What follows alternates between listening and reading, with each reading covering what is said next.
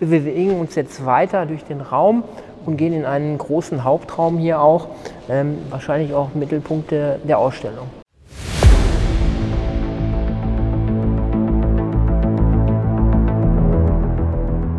Lecker Kunst, leicht verständlich. Ein Podcast von und mit Michael Neute. Der Künstler Mino bringt dir moderne Kunst und Street Art aus den urbanen Hochburgen unserer Zeit in dein Wohnzimmer.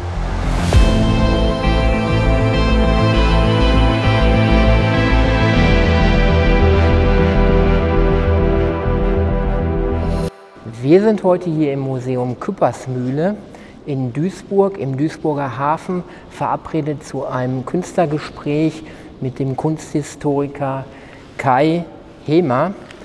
Ich begrüße jetzt nun Herrn Hemer zu der neuen Ausstellung Die Sammlung der Haniel eigene Weg. Herr Nolte, schönen guten Tag.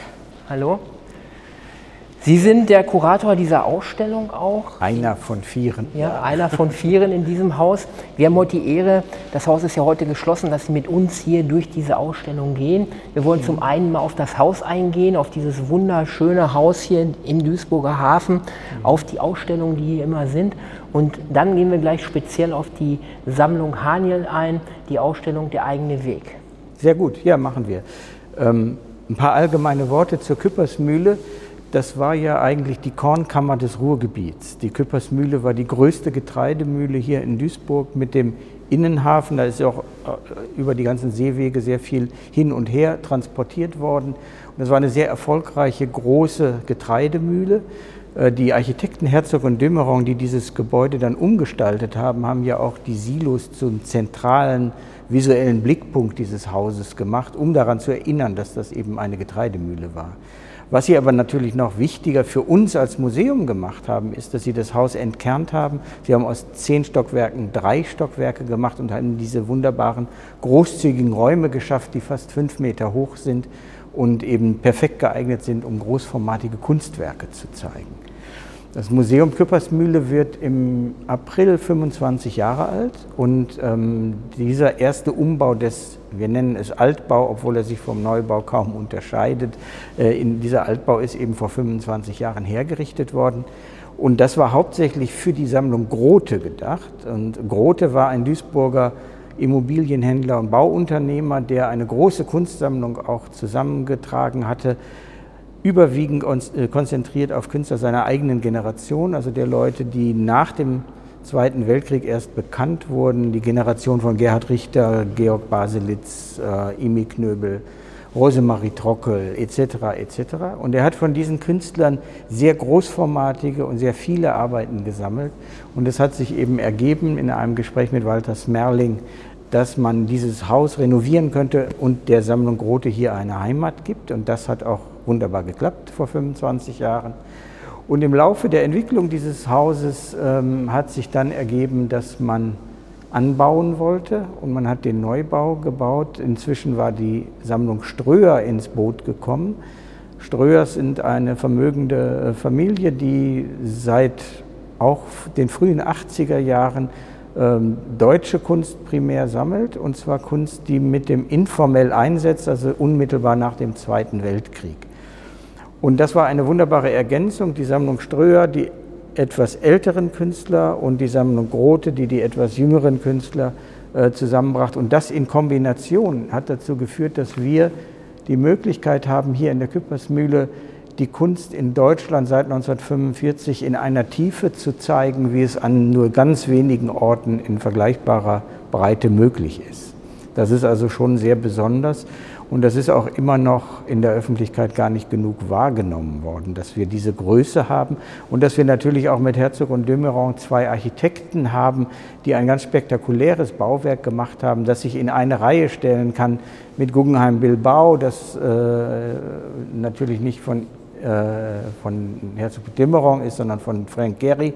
Aber Herzog Dimmeron haben auch Tate Modern in London gemacht und das ist ebenfalls ein transformierter Industriebau, so wie hier auch. Und das ist eigentlich so die Liga, in der die äh, Küppersmühle von der Architektur her spielt. Und wir haben auch sehr viel internationales Publikum, die hauptsächlich wegen des Gebäudes kommen und dann noch völlig begeistert sind, was wir an Sammlung haben. Ich möchte noch mal einen Punkt erwähnen. Die Sammlung Haniel ist ja so, das ist das Sensationelle, in der Zusammenstellung noch nie in der Öffentlichkeit gewesen. Das ist richtig. Das ist eine Unternehmenssammlung. Und es sind ja viele Museen, äh, Entschuldigung, es sind ja viele Unternehmen, die in den 80er Jahren begonnen haben, Kunstsammlungen aufzubauen aus den unterschiedlichsten Motiven. Eines der wichtigen Motive ist natürlich auch den Zusammenhalt der Belegschaft zu stärken und über das Vehikel von Kunst in Büros eigentlich auch Diskussionen zu entfachen, ähm, Kreativität zu stimulieren. Und das spielt auch für die Sammlung Haniel eine wichtige Rolle. Die Werke sind immer normalerweise in Büros, Versammlungsräumen, Treppenhäusern präsentiert. Und es ist das erste Mal in dieser Ausstellung, dass man sie im Zusammenhang sehen kann und dass man auch tatsächlich sehen kann, dass sie mit einem klaren Konzept gesammelt worden sind, dass es auch Entwicklungsstränge gibt, die man nachvollziehen kann. Und es ist schon eine Sammlung, die sehr nah an museale Qualität kommt, weshalb es für uns als Museum natürlich auch interessant ist, sie zu zeigen. Ja. Ja.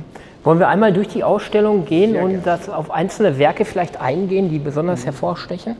Ja, wir haben schon als Titelmotiv ein Werk von Hans Huffmann, ein deutschstämmiger amerikanischer Maler, der ein ganz wichtiger Lehrer in den USA war. Also Künstler wie Jackson Pollock, Lee Krasner, die haben bei Hoffmann studiert. Er hatte also in äh, Provincetown äh, außerhalb von New York eine private Malschule und da sind sehr viele Künstler hingegangen, die später selbst sehr erfolgreiche abstrakte Expressionisten wurden.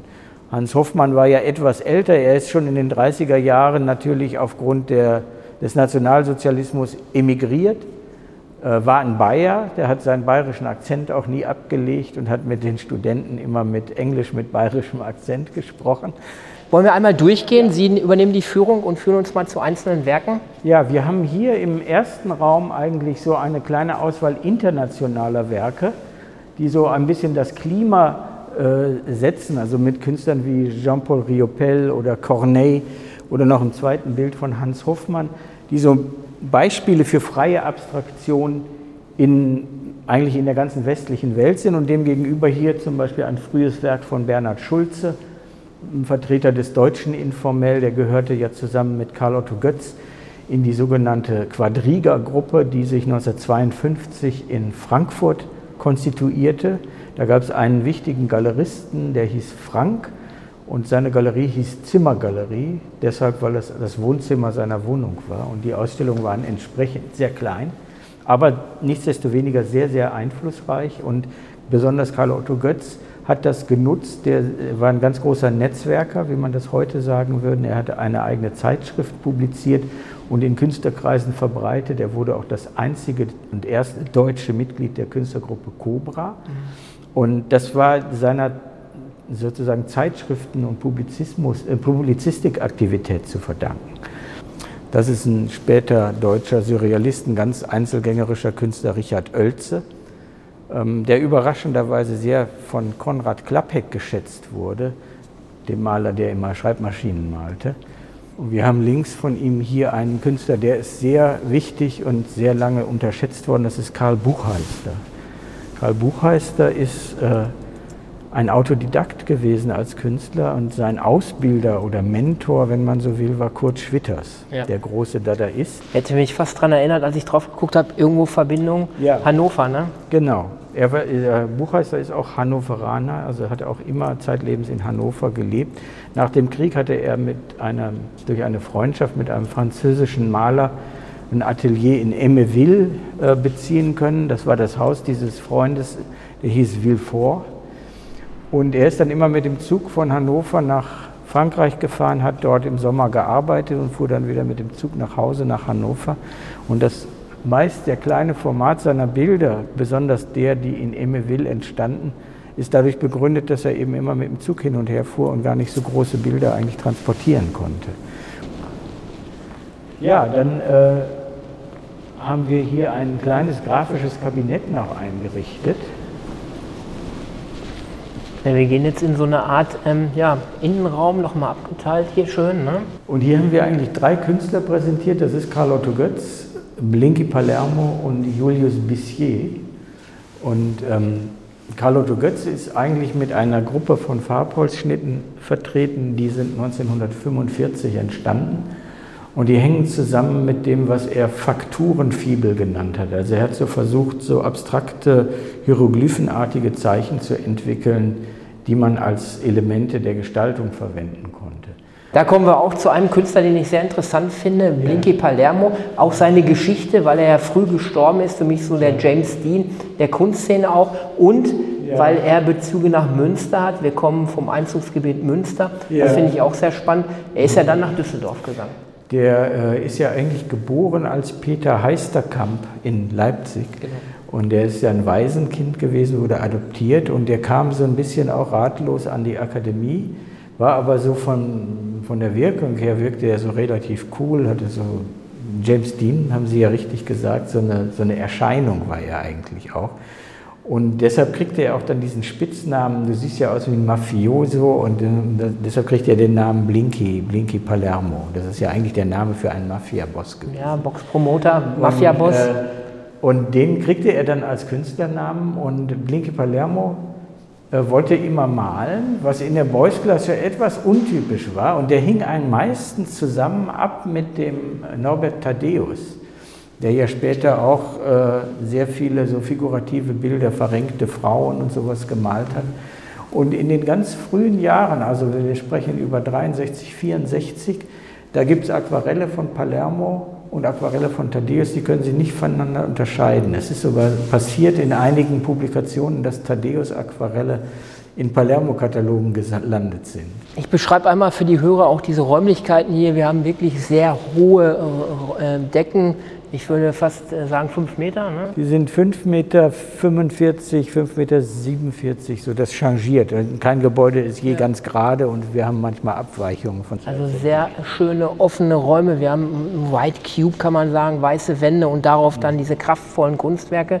Wir bewegen uns jetzt weiter durch den Raum und gehen in einen großen Hauptraum hier auch, ähm, wahrscheinlich auch Mittelpunkte der Ausstellung. Ja, also hier, äh, das ist sehr wichtig, das ist quasi der Vorraum mit Damien Hirst gegenüber von Ruprecht Geiger und drei Feuerbildern von Otto Pine, ein Künstler aus der sogenannten Zero-Gruppe, die sich ja mit sehr elementaren ähm, Phänomenen beschäftigt haben, mit Licht, Schatten, Feuer und so alles zurückführen wollten auf solche elementaren Dinge und die Feuerbilder von Pine. Damit hat er in den späten 50er Jahren begonnen. Das hat er aber bis in die 2000 Jahre immer wieder weitergemacht.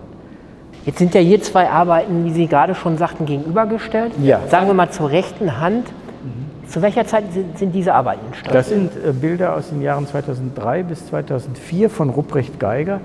Die sind gekennzeichnet durch ganz intensive Rosa- und Rottöne.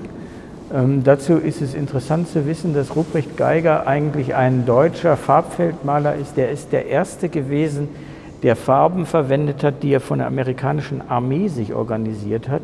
Die wurden ursprünglich dafür gebraucht, um Rollfelder in der Wildnis äh, zu markieren, also im Wald oder auf, auf Lichtungen und dass Flugzeuge dort landen könnten. Und deshalb musste diese Farbe sehr, sehr leuchtstark sein. Und diese leuchtstarke Farbe hat den Ruprecht Geiger extrem begeistert, schon in den 60er Jahren. Und er hat sich sehr auf Rot und Rosa dabei konzentriert. Erinnert mich jetzt dazu an Yves Klein. Ne? Das Yves Klein Blau, auch ja. sehr leuchtend, sehr kraftvoll, Patent drauf gehabt. Mhm. Das könnte ja ein Pardon dazu sein, bloß in einer anderen Farbe. Hier haben wir Damien Hirst. Ja, das ist ein sogenanntes Spin-Painting von Damien Hirst. Eine kreisförmige Leinwand und die hat er eben auf einen Motor versetzt, auf den Boden gelegt. Und der Motor hat die Scheibe in schnelle Drehung versetzt. Und dann hat er die Farbe darauf äh, fallen lassen regelrecht. Und die Fliehkraft hat dann den Rest erledigt, mit Ausnahme der beiden rosa äh, Zeichen, die sind nachträglich dazu gemalt worden. Aber das andere ist eigentlich Kunst durch Fliehkraft, wenn man so will. Ja, eine sehr schöne, runde, große Arbeit fast wie eine überdimensionale Tischplatte, eine Runde auf einer großen weißen Wand, wo, wo wir vorstehen. Sehr kraftintensiv, ähm, wie sie wirkt. Ähm, gehen wir einmal hier rüber.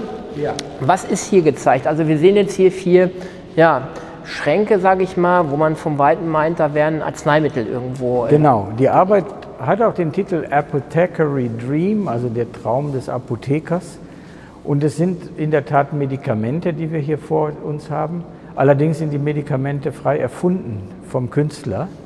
Und er hat also einige der Medikamentnamen so gewählt, dass es äh, Firmen aus der Haniel-Gruppe sind, die als äh, Medikamentnamen hier teilweise auftauchen.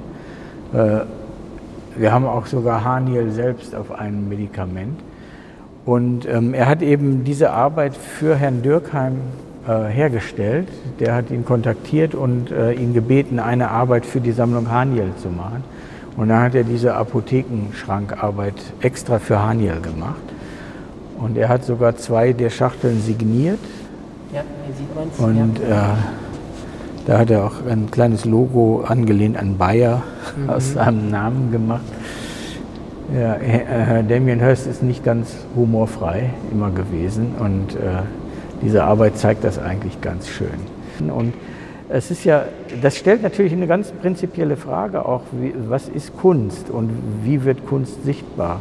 Und ich glaube, dieser weiße, nüchterne Museumsraum oder Galerieraum, die weiße Zelle, wie es äh, Brian O'Doherty in einem wichtigen Buch genannt hat, die ist ja mit konstituierend für das, was wir als Kunst erkennen. Und besonders die Kunst der 60er Jahre, wenn man an Arte Povera zum Beispiel denkt, die wird nur sichtbar in solchen Räumen. Wenn man äh Gehen wir einmal weiter in den nächsten Raum. Wir kommen, glaube ich, schon so langsam zum Ende dieser Ausstellung hier unten. Ja, wir haben gerade mal ein Drittel gesehen. Aber dieser Raum ist auch sehr wichtig. Ähm, der lebt eigentlich von der Gegenüberstellung von Gerhard Richter und Emilio Vedova.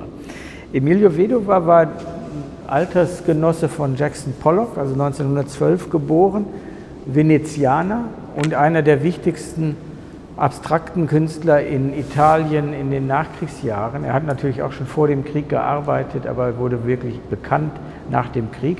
Das linke Bild, was wir hier sehen, ist aus dem Jahr 1960 und interessanterweise das rechte Bild ist 1983 entstanden. Und wir haben das ja so ähnlich, kann man das weiter vorziehen in dem nächsten Raum. Ist das, ist das hier äh, eine Künstlerin? Das ist Katharina Grosse. Genau, die würde ich gerne noch mal mitnehmen, ja, weil wir ja. nur zwei Künstlerinnen in der Ausstellung ja. haben. Alicia und die wollte ich mal, ja. genau, die wollte ich mal hervorheben. Ja, ja Katharina Grosse, ähm, die ist eigentlich wieder noch eine Generation jünger und in, in dem Sinne noch kontrollierter. Und das ist etwas, das hat auch die Katharina Grosse geprägt und sie hat das ja noch weiter radikalisiert durch ihre großen Rauminstallationen und die Wandmalereien wo sie ähm, auch mit Sprühfarbe und große Farbfelder äh, äh, äh, errichtet oder geschaffen hat. Und ähm, in ihrer Malerei ist all das eigentlich schon auch zu spüren und man sieht hier auch eine sehr große Bandbreite an technischen Möglichkeiten. Also dass sie auch einerseits Pinselzüge einsetzt, dass sie Sprühfarbe verwendet, die Farbe fließen lässt. Ähm, also sie verfügt über ein sehr großes Repertoire an formalen Möglichkeiten und treibt das auch nochmal wieder weiter. Ne? Das ist gerade zu sehen, glaube ich, auch aktuell in der Ausstellung in Albertina in Wien. Richtig, ja. ja. Und das ist eigentlich natürlich für die Sammlung Haniel auch sehr wichtig, äh, jüngere Künstlerinnen äh, in die Sammlung aufzunehmen, die eigentlich das, was mit Wohls anfängt, bis ins Heute weitertragen und daraus irgendwie ihre eigene Bildsprache entwickelt haben, die das verfeinern und in andere Richtungen auch ziehen. Warum findet man in der Nachkriegskunst so wenig bedeutende Künstlerinnen, die ja wohl da waren, aber mhm. wahrscheinlich noch ihre Rolle ähm, nicht finden konnten, weil es sehr patriarchisch war? Warum findet man das so wenig? Ähm, einer der Gründe ist sicher, dass Frauen in der Kunst sehr lange marginalisiert wurden. Ähm, es ist ja überhaupt erst möglich gewesen, für Frauen an Akademien zu studieren im frühen 20. Jahrhundert. Davor konnten Frauen, wenn sie malen wollten, die konnten einen reichen Gönner haben oder Privatstunden bezahlen bei einem Akademieprofessor. Aber das wurde nicht wirklich ernst genommen, wenn Frauen das machten. Es sind ja nur sehr wenige Künstlerinnen, die wirklich äh, aus dieser Marginalisierung rauskommen konnten. Gerda ja, äh, Paula Modersohn-Becker zum Beispiel wäre so jemand. Ne? Aber ähm, das ist eben immer sehr, sehr schwierig gewesen und aus dem Grunde gab es schon quantitativ viel weniger Künstlerinnen als Künstler. Und dann dazu sind sie in der Zeit aber auch viel stärker marginalisiert worden. Wenn man eine Gruppenausstellung des abstrakten Expressionisten, einen Expressionismus nimmt, da waren dann 14 Künstler und eine Künstlerin. Das war eigentlich immer so. Und die eine Künstlerin war eigentlich nur dazu da, wie so, so ach, gibt es auch. Dabei gibt es ja, das ist ja inzwischen viel besser erforscht und äh, und ähm, auch ausgestellt worden. Es gibt ja in der Generation der abstrakten Expressionisten Helen Frankenthaler, Grace Hartigan, Lee Krasner, Elaine de Koning, da gibt es ja durchaus sehr, sehr gute Künstlerinnen, die den Vergleich mit ihren männlichen Kollegen überhaupt nicht zu äh, scheuen waren, oder Joan Mitchell. Das ist in Europa wesentlich weniger gewesen. Es gab ein paar. Es gab die Helena Vieira da Silva aus Portugal, von der die Sammlung Ströer auch ein Bild besitzen. Es gab äh, Judith Reigel, eine gebürtige Ungarin, die auch so im informellen Bereich so ein bisschen wie Götz gearbeitet hat. Aber das waren eben sozusagen Randerscheinungen, ganz wenige. In Deutschland gab es eine äh, Isabel von Rogister, die nicht wirklich berühmt geworden ist. Und äh, es gab Sigrid Kopfermann, die ist auch vertreten in der Sammlung, die eigentlich sehr, sehr gut ist. Aber das waren eben ganz wenige nur. Ja. Ich denke immer noch an den Kampf auch am Bauhaus, dass die ja, Künstlerinnen sich da Plätze sogar erkämpfen mussten, ja. weil sie ja nur in die Schneiderklasse rein Genau, oder die durften in die Stoffwebeklasse oder so. Das ist, ja, ja.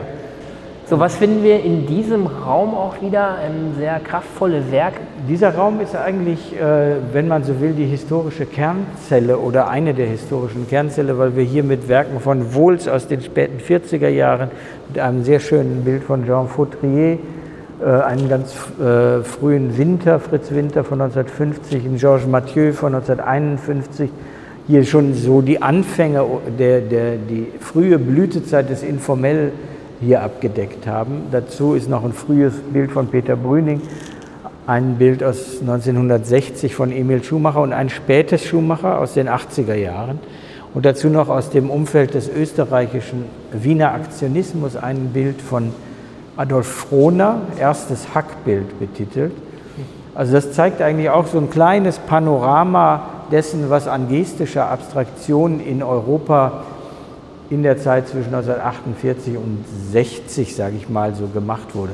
Ein früher Fred Thieler und ein früher ähm, Georg Karl Pfahler, der später ja Signalbilder malte, die sehr geometrisch eigentlich sind.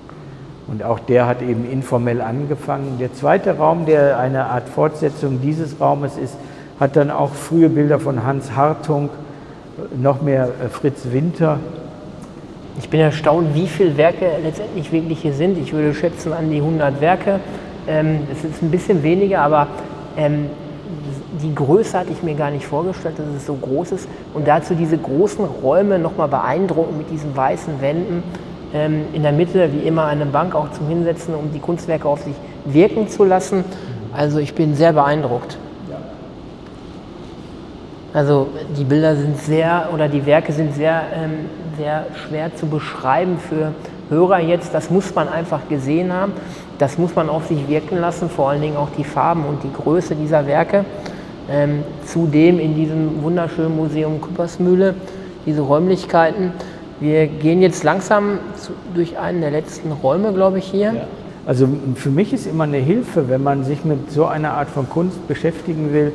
Ähm, man muss sich Musik vorstellen. Wenn Sie Jazz kennen, Miles Davis oder John Coltrane oder Charlie Parker, dann können Sie diese Musik hören und da ist es nicht so wichtig, dass er irgendein Stück von Cole Porter spielt, was man erkennen kann, sondern es ist wichtig, die Stimme des Musikers. Sie können den Sound von Miles Davis verstehen, Sie können den Sound von Sonny Rollins oder von Charlie Parker erkennen. Und wenn man die spielen hört, dann weiß man, ach, das ist Charlie Parker. Oder das ist einer, der versucht so zu spielen wie Charlie Parker. Und so ähnlich ist es eigentlich mit der Malerei, dass man versuchen kann, das so wahrzunehmen, dass es wirklich nur um die Farbe und die Art, wie mit der Farbe umgegangen wurde, dass man sich darauf konzentriert und nicht so sehr darauf, ob uns das Bild irgendwas erzählen will.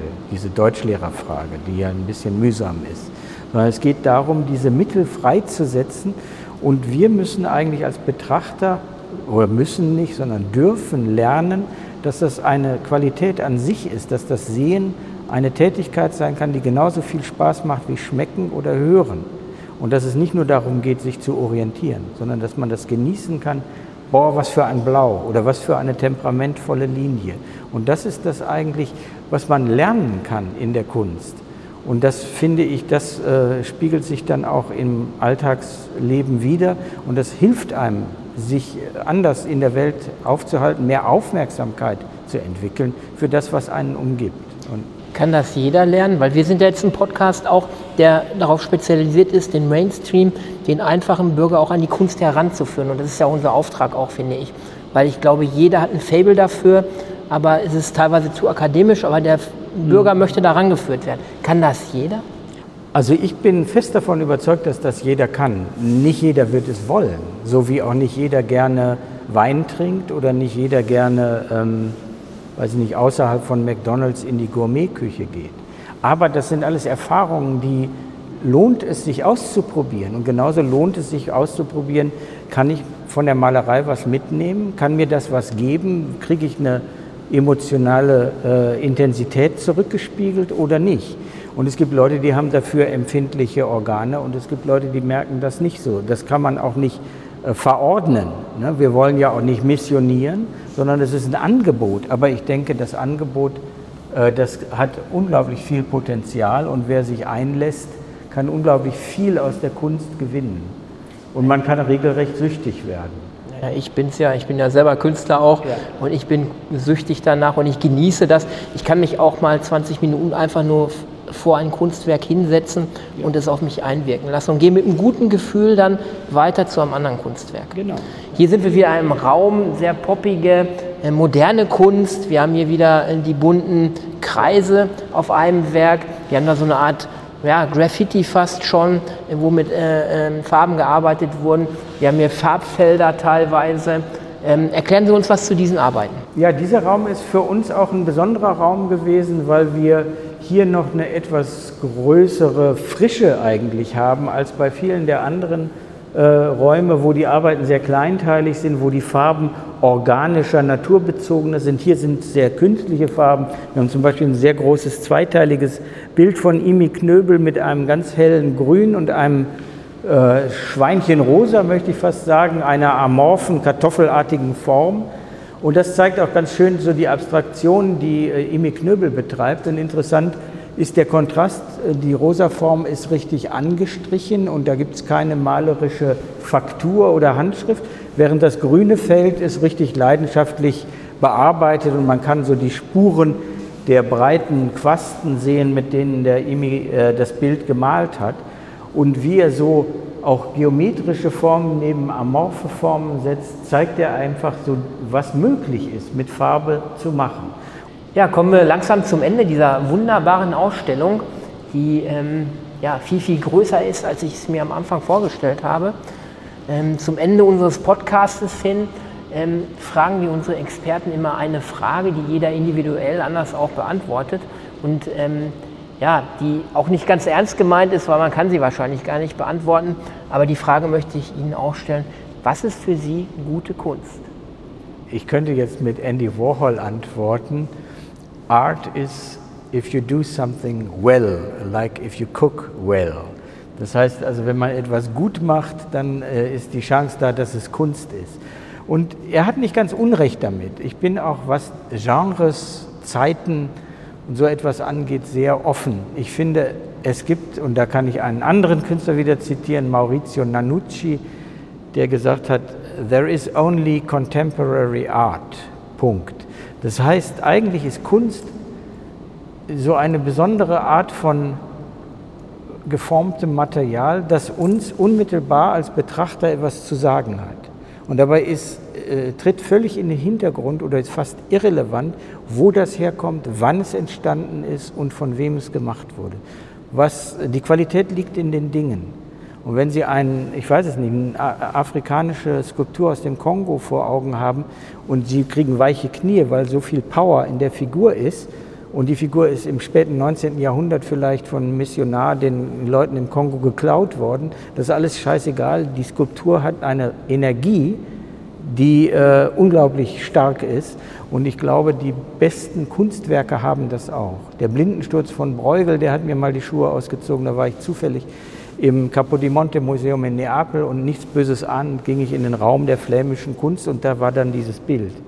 Und da war der Tag nicht mehr wie vorher. Das ist einfach, weil es so ein ungeheures Bild ist. Und das ist etwas, das ist natürlich zum Teil Trainingssache, um das zu lernen. Und man kann sich in alle Gebiete einarbeiten. Sie können sich mit Schwertklingen aus Japan beschäftigen. Und da gibt es großartige Künstler in der Kamakura-Zeit, schon im 8. Jahrhundert, die haben Schwerter gemacht. Die sehen neuer und glänzender aus als die Küchenmesser, die Sie im Schrank haben. Nur deshalb, weil es einen Schwertfeger und einen Pfleger gibt, der dieses Schwert einmal im Monat behandelt und putzt und das wird über tausend Jahre kontinuierlich gemacht, sonst könnte so etwas nicht erhalten bleiben. Und das allein zeigt schon, wie wichtig Kunstwerke sein können. Und ich mache da auch keine Unterschiede. Also ein japanisches Schwert höchster Kategorie ist genauso ein Kunstwerk wie ein Bild von Barnett Newman oder wie ein Bild von Lovis Corinth. Das ist alles irrelevant. Am Ende des Tages zählt die Qualität dieses Gegenstandes. Und wir sind eigentlich damit beauftragt, diese Qualität zu erspüren, diese Zusammenhänge sichtbar zu machen, damit zu arbeiten und diese Behauptung einfach weiterzutreiben und aufzustellen und zu sagen, wir zeigen das dem Publikum, weil wir glauben, das hat Energie, das überwindet seine Zeit, das überwindet seine kulturellen Wurzeln. Deshalb finde ich auch, by the way, diesen Begriff der kulturellen Appropriation, das ist ein Blödsinn von Halbidioten, die überhaupt nicht verstehen, worum es geht. Weil kein Künstler hat keine kulturelle Appropriation gemacht, weil ohne Kunst entsteht keine neue Kunst. Jeder Künstler ist inspiriert. Genau. Das glaube ich auch, dass jeder Künstler äh, sich Inspiration aus, von anderen Künstlern holt. Picasso war auch, hat auch bei anderen Künstlern sich was abgeguckt, hat es weitergeführt. Ich glaube, da werden Kunstwerke auch weiterentwickelt dann und es kommen neue Ideen hinzu. Ich kenne es bei meiner Kunst auch. Ich äh, bin auch viel in Museen, beschäftige mich mit Kunst und gehe nach Hause und dann entstehen bei mir im Kopf neue Kunstwerke. Ich bedanke mich für diesen Rundgang in einer sensationellen Ausstellung. Ähm, so viel Kunstwerke, so viele unterschiedliche Künstler, die hier gegenübergestellt worden sind. Es ist wirklich ein absoluter Tipp für unsere Hörer, diese Ausstellung hier in Duisburg zu besuchen. Es ist ein Freihafen, es gibt hier Parkplätze in der Nähe, Gastronomie ist hier angesiedelt. Man kann hier einen schönen Samstag oder Sonntag komplett verbringen, auch im Anschluss noch was essen. Wenn Sie mit dem Auto kommen, können Sie auf dem Parkplatz der Küppersmühle drei Stunden kostenlos parken. Also das kommt Problem. noch als äh, Top-Tipp hinzu für unsere Hörer. Also ähm, wir können es nur absolut empfehlen. Ich bedanke mich, dass wir die Ehre hatten, hier ähm, außerhalb der Besuchszeiten so eine Führung zu bekommen und bedanke mich recht herzlich bei Ihnen. Sehr gern. War mir eine Freude. Mir auch. Das war Lecker Kunst, leicht verständlich. Ein Podcast von und mit Mino. Du kennst Menschen, die sich auch für die Kunst interessieren könnten? Dann teile diesen Podcast doch gerne mit ihnen oder gib uns eine Bewertung. Damit hilfst du auch anderen, uns zu finden.